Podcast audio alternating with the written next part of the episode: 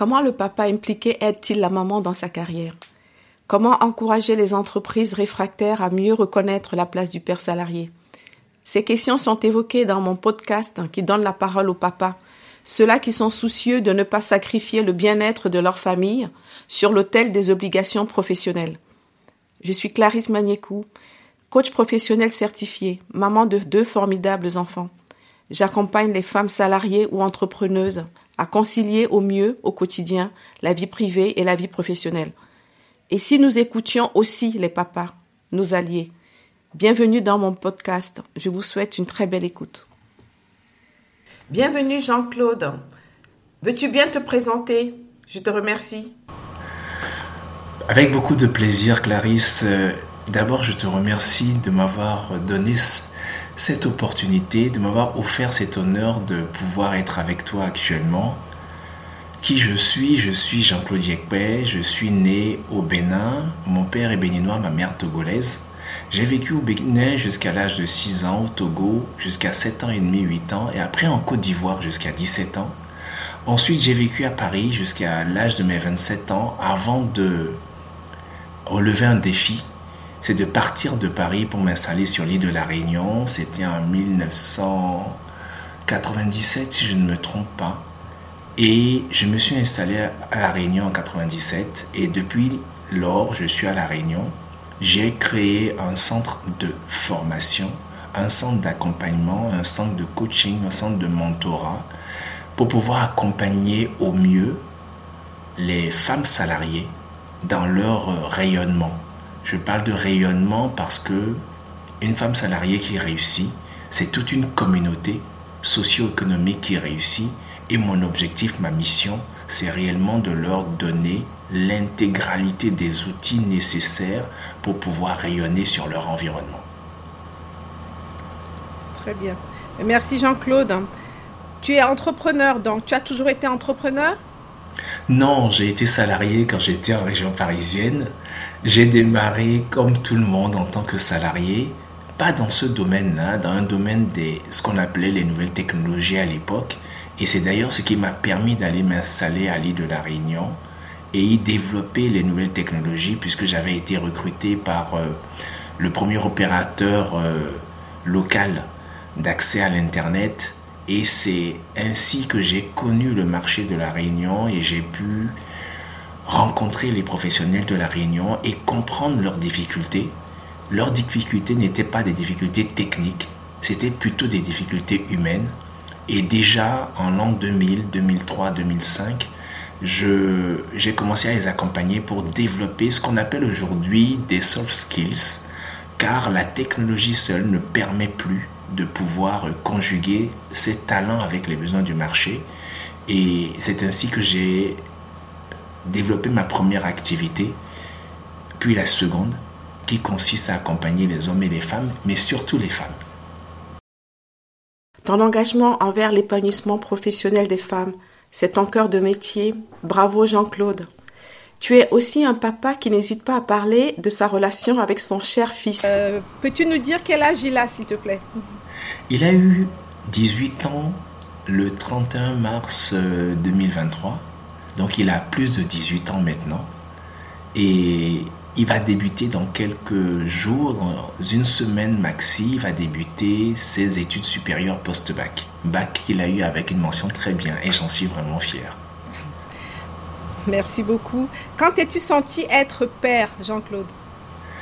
Ben, C'est marrant parce que c'est un événement qui m'a vraiment bouleversé. Lorsque notre fils est né, je m'étais beaucoup investi pour pouvoir soulager ma femme, dans la mesure où j'étais déjà à mon compte à ce moment-là et ayant passé les premiers jours à l'hôpital avec eux, j'ai compris à quel point le mari, le conjoint, celui qui avait contribué à la création de la famille était indispensable. Nous avons eu la chance de pouvoir euh, bénéficier d'un geste exceptionnel de l'hôpital. Nous avions une chambre individuelle et la, le médecin qui était responsable en fait euh, de nous, la gynéco qui était responsable, Bénédicte c'était son prénom, m'avait permis de pouvoir rester dans la même chambre que ma femme et mon fils. Et c'est ainsi que j'ai compris, j'ai compris l'utilité d'être présent auprès de ses proches. Et lorsque nous sommes rentrés à la maison, tous les soirs, j'étais au pied levé dès que le bébé pleurait pour aller le chercher et l'emmener à ma femme pour qu'il puisse téter et ensuite le remettre dans le berceau. Nous n'avons pas eu beaucoup de, de facilité à ce moment-là parce que euh, Ellie avait des coliques et il souffrait beaucoup, mais beaucoup dès qu'il avait fini de téter, donc il avait du mal à digérer le lait et il pleurait beaucoup, beaucoup. Et donc, ce que je faisais, c'est que je le berçais à ce moment pour qu'il puisse s'apaiser.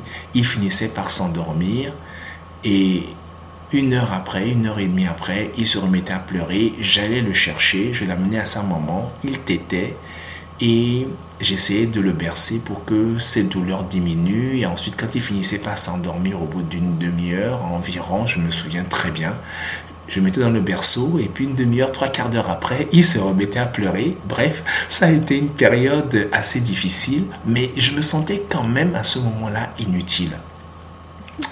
Au bout de quelques semaines, lorsqu'il a pu prendre le biberon, je crois qu'il avait trois mois, je me suis senti père le jour où je l'ai pris dans mes bras et je lui ai donné son biberon. Le regard qui m'a porté, le regard de, de remerciement, le regard de, de liaison qu'on a eu à ce moment m'a totalement bouleversé et je suis devenu une autre personne à ce moment à travers ce regard, à travers cette connexion qu'on a eue, Elie et moi. Connexion qui continue encore aujourd'hui, je dirais 18 ans après. Je me suis senti père le jour où j'ai pu donner le biberon à mon fils. J'entends, j'entends encore beaucoup d'émotions. Euh, ah oui. Par rapport à cette période-là. Et j'entends aussi de la gratitude euh, envers euh, l'équipe médicale qui a facilité cette rencontre familiale. Donc cette rencontre fils, père et mère. Totalement, totalement. Je crois que si je n'avais pas eu l'opportunité de prendre, en guillemets, ce congé paternel avant même de pouvoir rentrer à la maison, je crois que j'aurais raté quelque chose. Ça me fait penser, Clarisse, à, au pot à pot. Mm. Lorsque le bébé naît, et que on pose le bébé sur le ventre de sa mère, je crois que la connexion physique qui s'opère à ce moment-là est une connexion chimique qui est indéfectible et qui fait que la maman est liée à son enfant à vie, y compris si elle a porté en elle pendant neuf mois, y compris si elle a souffert au moment où elle le portait. Je crois que la connexion peau à peau est quelque chose d'extraordinaire. Et on va en reparler un peu plus tard si tu le souhaites, car je vais vous raconter mon histoire avec Ellie. Je crois que être resté à l'hôpital avec eux dès la naissance d'Ellie, pendant les quatre jours ou les cinq jours d'observation, a créé une connexion puissante entre nous. Et je dis, je remercie l'équipe médicale, je remercie le CHU de la Réunion et je remercie Bénédicte de nous avoir permis de vivre ça.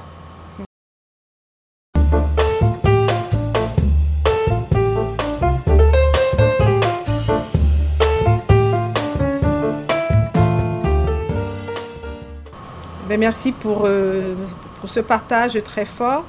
Et comment concrètement, une fois à la maison, as-tu pris ta place de père? Alors, il se trouve que Ellie donc avait beaucoup de problèmes euh, gastro-intestinaux à sa naissance. Il souffrait beaucoup dès qu'il tétait. Et ce que nous avions tenté modification de l'alimentation de ma tendre et chère Nathalie n'avait pas changé grand-chose relativement aux conseils que nous avions reçus. Et donc, tous les soirs, pendant près de trois mois, c'était vraiment un parcours du combattant. Dès que je rentrais à la maison, je soulageais Nathalie en prenant Ellie à ma charge et je tentais de lui apporter autant de soulagement et de réconfort possible durant la nuit parce que le lendemain, au bout d'une semaine, j'ai repris mes activités parce que j'étais déjà à mon compte. Et j'étais à ce moment-là indépendant, ce qui veut dire que je devais remplir mes engagements vis-à-vis de mes clients. Et concrètement, tu as pris combien de jours, Jean-Claude Tu t'en souviens? Oui, j'ai pris une semaine. Oui, j'ai pris une semaine. En fait, j'ai informé tous mes clients en fait que ma tendre et chère et, moi avions eu un, fils et donc j'ai pris une semaine pour pouvoir euh, nous installer à la maison. Mm. Une semaine y compris les quatre jours que j'avais pris à l'hôpital à la naissance d'Elie. Et pour faire suite en fait à cette situation de difficulté à digérer, le soir, j'ai tenté de le bercer pour qu'il puisse arrêter de hurler parce qu'il hurlait, parce qu'il avait vraiment très mal. J'avais essayé de masser le ventre, ça ne fonctionnait pas. J'avais essayé de le bercer, ça ne fonctionnait pas. J'avais fait tout ce que je pensais être efficace et ça ne fonctionnait pas. Et au bout de sept semaines, avant de reprendre le travail, je crois, où j'avais déjà repris le travail, un soir, une nuit, donc j'ai été le chercher quand il pleurait, je l'ai remis à sa maman pour qu'il puisse téter. Je crois que ça faisait bientôt deux mois qu'on luttait avec euh, cette, euh, ce mal qu'il avait chaque fois qu'il tétait. Deux mois, deux mois et demi. Et j'étais vraiment épuisé. J'étais épuisé parce que je travaillais la journée et je m'occupais des miens le soir pour pouvoir soulager ma tendre et chère. Ma mère était venue à la maison pour nous aider, était venue de Paris pour nous aider. Et le soir, en fait, je voulais aussi la soulager parce que dans la journée, ma tendre et chère Nathalie et ma mère s'occupaient donc d'Elie et moi, c'était moi qui prenais le relais le soir. Et donc, un soir épuisé de tant d'efforts, je me souviens m'être endormi parce que je dormais dans le canapé à ce moment-là. Dans le canapé, je m'étais endormi et j'avais mis inconsciemment Élie sur moi. Il était ventre contre mon ventre. J'avais mis mon bras sur lui. Et on s'est endormi comme ça. Je pensais que j'allais le remettre dans le berceau après. Et en fait, je me suis endormi. Et ça a été la première nuit où Ellie, après avoir tété, n'a pas eu mal au ventre. Ça a été la première nuit où il a fait sa vraie première nuit. Et donc, je dirais de 2h à 6h du matin, pour la première fois, il avait fait en guillemets sa nuit. Hmm. Je, Clarisse, je peux t'assurer que à mon réveil, j'étais, je me suis réveillé en panique. Mais vraiment en panique, croyant que j'avais écrasé mon enfant ou il était tombé ou quelque chose lui était arrivé. Je me suis réveillé avec dix mille questions à la seconde dans l'esprit. Il est où? Qu'est-ce qui s'est passé? Mais comment ça se fait que je me suis endormi comme ça? Etc. etc. Et puis je le vois en train de dormir. Excuse-moi en train de dormir sur moi paisiblement.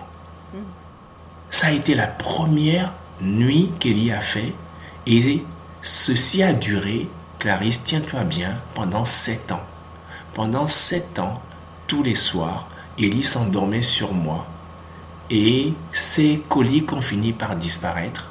Le pot à pot que nous faisions à ce moment-là était indispensable pour lui il a arrêté tous les médicaments que les pédiatres lui donnaient, car ça ne servait strictement à rien.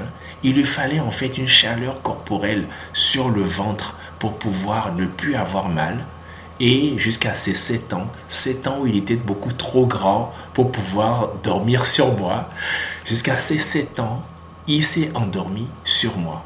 Et jusqu'à ses 7 ans, nous avons des rituels, nous avions eu des rituels où je lui disais une histoire, il s'endormait sur moi et ensuite, au fur et à mesure, il a fini par glisser sur le côté pour dormir tout seul.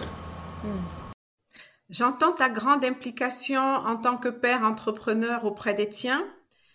Je suis très émue aussi de la puissance de cette connexion peau à peau qui pendant sept ans a permis d'apaiser ton fils qui souffrait de coliques la nuit. C'est si beau. Complètement, complètement. Revenons sur ton chemin de père entrepreneur. Comment as-tu organisé, euh, par exemple, ton indisponibilité vis-à-vis de tes clients? Je, vais te surprendre. J'ai été engueulé par euh, le client chez lequel euh, j'étais en intervention lorsque Nathalie m'a appelé pour me dire que elle ressentait des contractions et qu'il fallait que je vienne la chercher pour l'amener à l'hôpital. J'étais en, intervention ce jour-là chez un client. Ma première société est une société de services informatiques et j'étais en intervention sur le réseau d'une euh, association très importante à La Réunion qui s'appelle euh, la RIBEV. Et Monsieur Singel, le, directeur à l'époque, euh, était dans son bureau. J'étais en intervention sur leur réseau. Lorsque Nathalie m'a appelé, je me souviens très bien, c'était aux environs de 9h, 9h, 9h30. Et je suis allé voir Robert Sangel à la retraite depuis maintenant une dizaine d'années. Si Robert, si tu m'entends, tu habites à Strasbourg et, j'aimerais te faire un petit coucou. Et Robert Sangel m'a engueulé en disant Mais comment ça Ta femme est enceinte, elle est sur le point d'accoucher et tu es venu travailler le matin. Et je lui ai dit très naturellement que si ce n'était pas le jour de l'accouchement, ben, j'aurais fait ma journée de manière classique.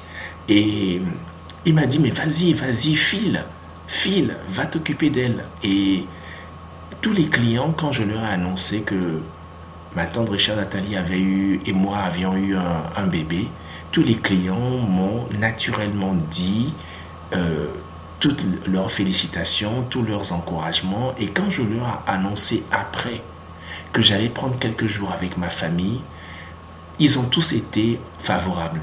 Je pense que l'amour que je leur ai donné, la qualité de service que je leur rendais, la disponibilité que je leur avais offerte, m'a été rendu par eux lorsque j'ai eu mon, enfant.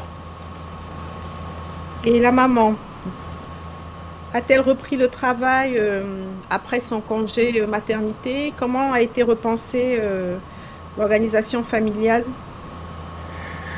à ce moment-là? Ben, Nous nous sommes répartis, je pense, les responsabilités et j'ai pris naturellement la responsabilité d'Elie pour quelle raison? Parce que je suis lève tôt, lève très tôt et je n'ai aucune difficulté en fait euh, à pouvoir m'occuper. En tout cas, je n'en ai eu aucune. À pouvoir m'occuper d'Elie le matin, à me réveiller, me préparer, le préparer et ensuite l'amener lorsque c'était nécessaire donc euh, à la crèche et lorsque c'était nécessaire à l'école euh, école élémentaire en très petite section. Il a démarré la très petite section et c'est moi qui m'en suis occupé pour l'emmener à l'école et pour aller le chercher à l'école. Parce que c'est moi qui me réveillais le plus tôt. Ma tante chère Nathalie est, est une lève tard et lorsqu'elle a pu organiser son emploi du temps pour démarrer beaucoup plus tard, parce qu'elle est couche tard et lève tard, ben nous nous sommes euh, naturellement organisés pour que celui qui a des facilités à réaliser certaines activités, ben, il les réalise. Et donc c'est moi qui me suis occupé d'Eli, d'aller le déposer et d'aller le chercher à ces différents rendez-vous. Pourquoi? Parce que je suis à mon compte et étant mon compte, c'est très facilitant de pouvoir m'organiser avec mes clients. Ma priorité a toujours été ma famille, ensuite mon travail je travaille énormément. Je travaille beaucoup à la maison en distanciel, même avant que les réseaux n'existent. Et malgré tout, j'ai la facilité de pouvoir euh, m'organiser comme je le souhaite. La gestion du temps est quelque chose que je maîtrise parfaitement et j'ai toujours priorisé le fait de m'occuper de mon enfant, d'aller le déposer, d'aller le chercher pour pouvoir euh, vivre des bons moments avec lui.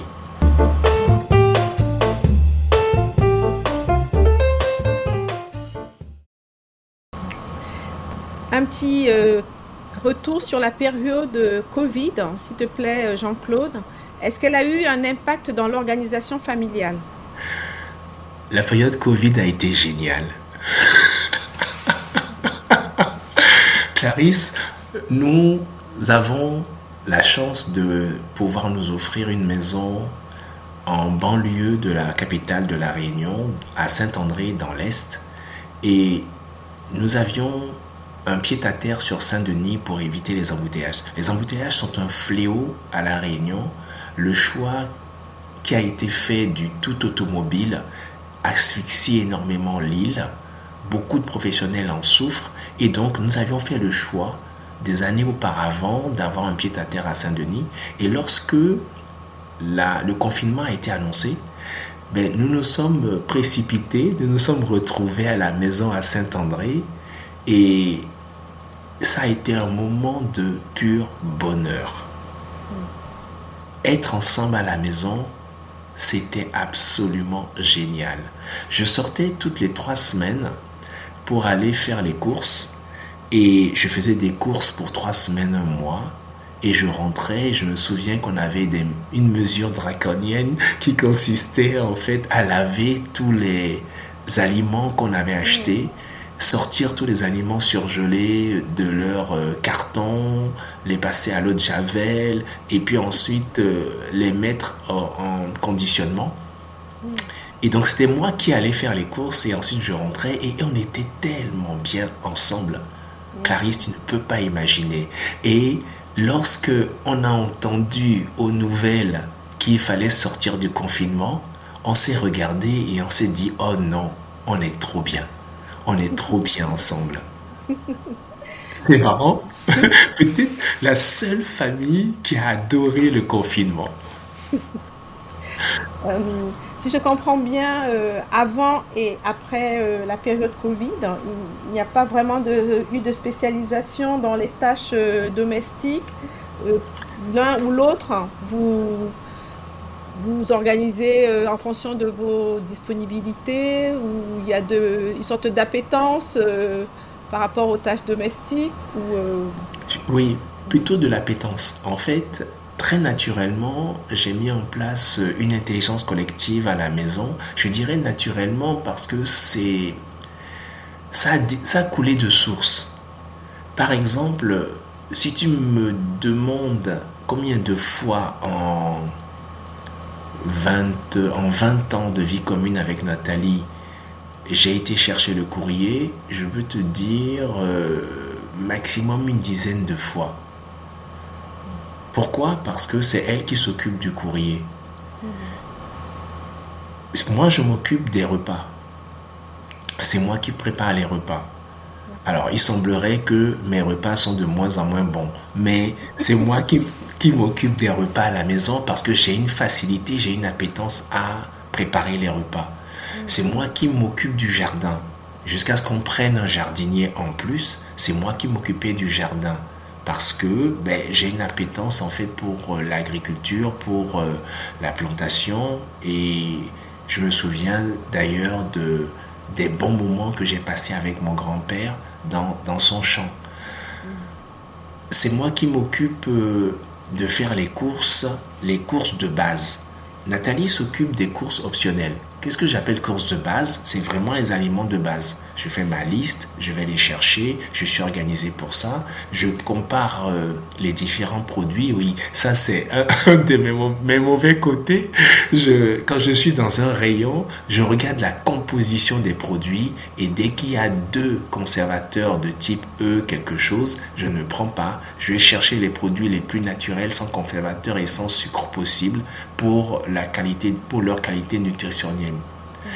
Donc, euh, j'ai une appétence à réaliser un certain nombre de choses et très naturellement, Ma famille m'a laissé le faire parce que j'étais le meilleur, pas forcément très bon, pas forcément expert, mais le meilleur dans le domaine. Et pour moi, c'était vraiment une facilité. C'est aussi moi qui sors les poubelles. Je sais les jours où passe type de poubelle. On a trois types de poubelles à la Réunion et c'est moi qui m'en occupe également. D'ailleurs, les voisins sont surpris parce que je fais le tri des poubelles. Je fais le tri de nos poubelles parce que je trie les déchets très facilement et quand mes proches se trompent, plutôt que d'aller leur faire la morale, quand je sors la poubelle, ben je remets les déchets qui vont dans la poubelle le papier dans la poubelle papier, les déchets qui sont des déchets végétaux dans la poubelle euh, avec un couvercle vert et les autres déchets dans la poubelle marron.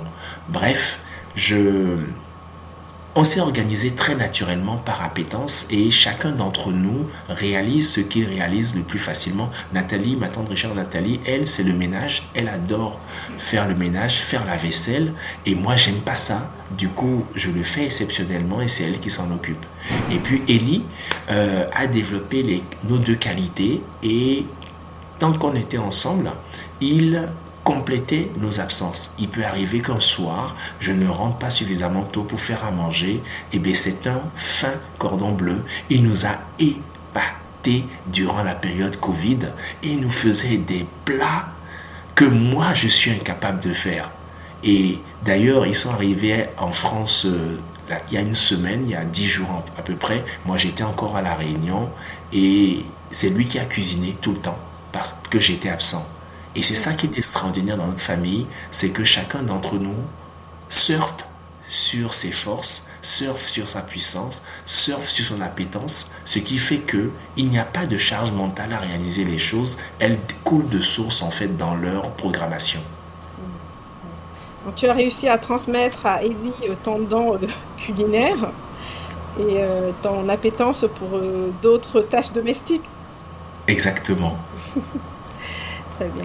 Jean-Claude, si tu avais une baguette magique, comment euh, pourrais-tu euh, aider les papas à mieux concilier la parentalité et la vie professionnelle? En fait, je dirais que, en tout cas, très humblement, je tente de transmettre aux mamans, et j'insiste dessus, la capacité à prendre la parole pour demander et la méthode pour pouvoir demander. C'est-à-dire que, je vais prendre un exemple. Je suis dans, la, dans notre famille celui qui est le plus organisé, organisé et qui est le plus regardant sur la propreté. Non pas que les autres ne soient pas propres, mais quand il y a quelque chose qui n'est pas à sa place, je suis celui qui est le plus gêné, ou en tout cas le, premier gêné. Et donc je vais me lever spontanément pour aller le ranger. Il y a 15 ans, il y a 10 ans, je me sentais obligé de le faire moi-même.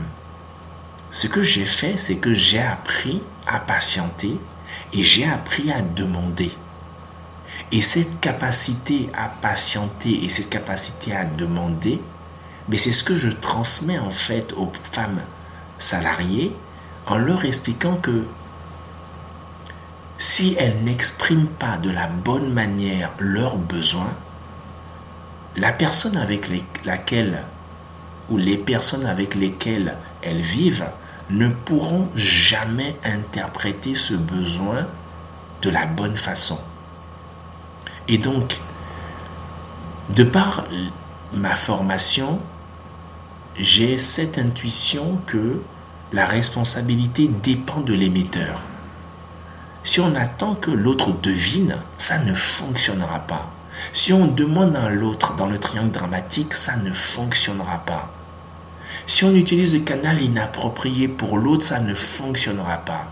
Si on se sent obligé de faire parce que l'autre va faire mal, ça ne fonctionnera pas dans ma propre famille, alors que c'est ce qu'il y a de plus difficile au monde, j'ai réussi à partager avec mes proches mes besoins et j'ai réussi à leur faire prendre conscience de la manière appropriée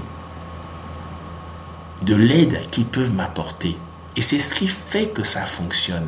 Si moi j'ai réussi, je pense que la femme salariée ou la femme tout court est capable de le faire. C'est une question d'apprentissage, c'est tout. Je comprends bien Jean-Claude, pour euh, toucher les papas, euh, tu passes plutôt par les mamans. Euh, tu, leur, tu les encourages à mieux exprimer leurs besoins. Exactement. Et, c'est comme ça, voilà, en fait, que les papas pourraient s'impliquer davantage dans les tâches parentales et domestiques. Exactement. Je pense que grâce à la prise de parole, grâce à la capacité à communiquer, grâce à la capacité à pouvoir transmettre à travers le bon canal, les mamans sauront exprimer le besoin et elles seront entendues. Je vais prendre une analogie si tu me permets, Clarisse. Mhm. Si je veux émettre sur France Inter et que je n'utilise pas le bon canal, les personnes, les auditeurs de France Inter ne vont pas entendre mon message. C'est la même chose. Si je veux que les auditeurs de France Inter entendent mon message, il est fondamental que je connaisse le canal de France Inter et il est nécessaire que j'émette suffisamment de manière adaptée dans ce canal pour que les auditeurs, même ceux qui sont éloignés à travers le monde, puissent recevoir l'information.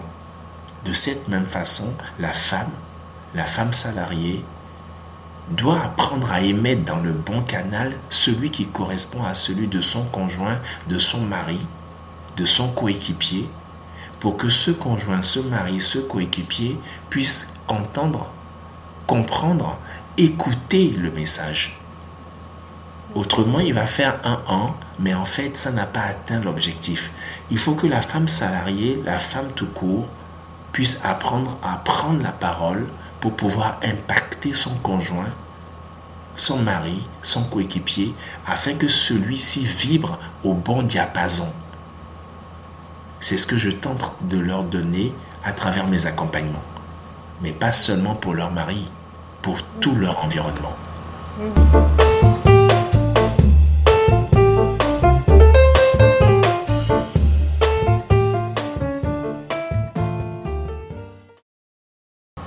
Les études montrent qu'on a tendance à reproduire ce, que, ce qui nous a été inculqué en amont. Est-ce que, de Jean-Claude, ton propre père a influencé ta vision de la paternité? Clarisse, là tu touches un point très sensible. Ma réponse est oui et je vais te surprendre. Je me suis construit sur un seul élément je dis bien sur un seul élément en copie de mon père, c'est le fait d'être entrepreneur. Je remercie mon père que j'adore, je remercie mon père Bertin Yekwe qui m'a mis au monde, qui m'a élevé, qui m'a donné tous les outils qu'il avait pu me donner. Je le remercie pour pouvoir montrer un chemin parallèle au sien. J'ai pris un chemin parallèle à celui de mon père parce que j'ai vu que mon père n'était pas autonome, n'était pas excellent communicant dans sa famille, n'était pas bienveillant avec ses proches, et c'est grâce à cette observation de mon père que j'ai décidé de développer ces soft skills chez moi. Mon père et moi avons été en conflit pendant près d'une dizaine d'années parce que je ne supportais pas son comportement. Et je le remercie d'avoir eu ce comportement parce que grâce à lui, j'ai eu un modèle en guillemets à ne pas suivre. Clarisse, je vais te surprendre. Très vite, j'ai décidé de savoir cuisiner parce que mon père ne savait pas cuisiner. Et quand il rentrait à la maison que la cuisine n'était pas prête, il fallait voir la colère dans laquelle il se mettait. Il a toute mon affection, tout mon amour, mais ce, ces moments-là étaient des moments où il me faisait peur. J'ai développé la capacité à coudre. J'ai développé la capacité à nettoyer, à garder une maison propre. J'ai développé en fait toutes ces capacités parce qu'en observant mon père, je me suis rendu compte que son manque d'autonomie, son incapacité à le faire, le rendait fragile. Et comme certains parents de chez nous qui ne veulent pas monter leur fragilité, il exprimait, il montrait beaucoup trop de violence. Et pour éviter de me retrouver dans la même situation de fragilité que lui, j'ai développé toutes ces capacités-là. Et je le remercie de m'avoir montré, de par son expérience, ce qui peut manquer aux hommes pour être vraiment à leur place dans une famille. Je le remercie de m'avoir montré la voie à suivre, voie qui n'était pas la sienne, mais voie que j'ai choisie et que tous mes trois frères ont choisi en complément de la sienne. Oui, mon père a été un modèle pour moi, mais un modèle ou est un modèle à ne pas suivre, un modèle à compléter. Et je suis heureux aujourd'hui d'être entrepreneur, d'être chef d'entreprise depuis 25 ans. Et je suis heureux d'être proche de, des miens, d'être bienveillant avec les miens, d'être un transmetteur pour les miens et d'avoir pu accompagner les miens, pas seulement Ellie, et également Nathalie, dans le rayonnement qu'ils sont en train d'avoir sur leurs propres univers. C'est très émouvant d'avoir un aperçu de cette trajectoire euh, familiale euh, et de voir euh, ton chemin qui se construit, se consolide en matière de, de parentalité. Jean-Claude, quelle héroïne aurais-tu aimé être? Waouh Question très très très difficile. Héroïne de super-héros? Comme tu veux. Une figure féminine qui t'a marqué, qui je, vraiment libre choix. oui, je, je, dirais un mixte entre euh, le, rêve d'être un super-héros, d'être une héroïne super-héroïne. Ce serait Wonder Woman en tant que super-héros et je dirais que son équivalent j'ai son nom sur le bout de la langue, mais il ne me vient pas. C'était le prix Nobel de, euh, prix Nobel de la paix qui est d'origine kenyane. Son, son, nom va me revenir.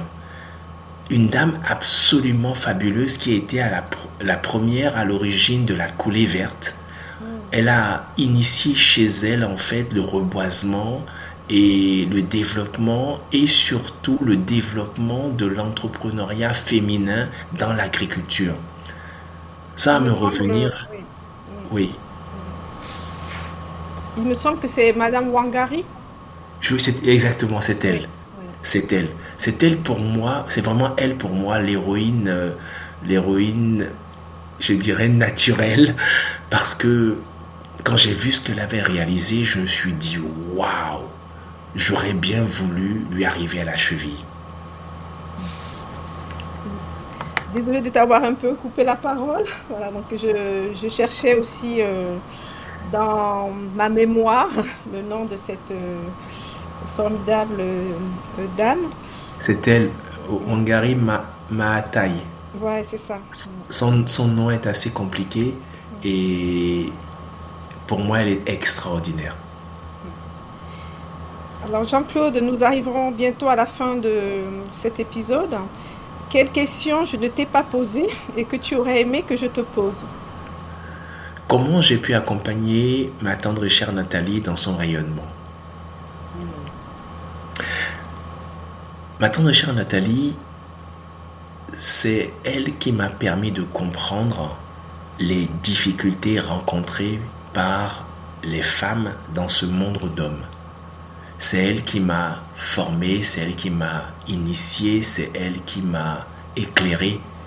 Et j'ai eu énormément de chance de l'avoir à mes côtés, car grâce à elle, j'ai pu me, rendre compte de des challenges, des défis, des freins, des pièges, des montagnes que doivent surmonter les femmes salariées. Et comment j'ai pu l'accompagner Le premier challenge qu'elle a relevé, et j'étais à ses côtés parce que je suis venu en France euh, pour pouvoir préparer le terrain, c'était son agrégation.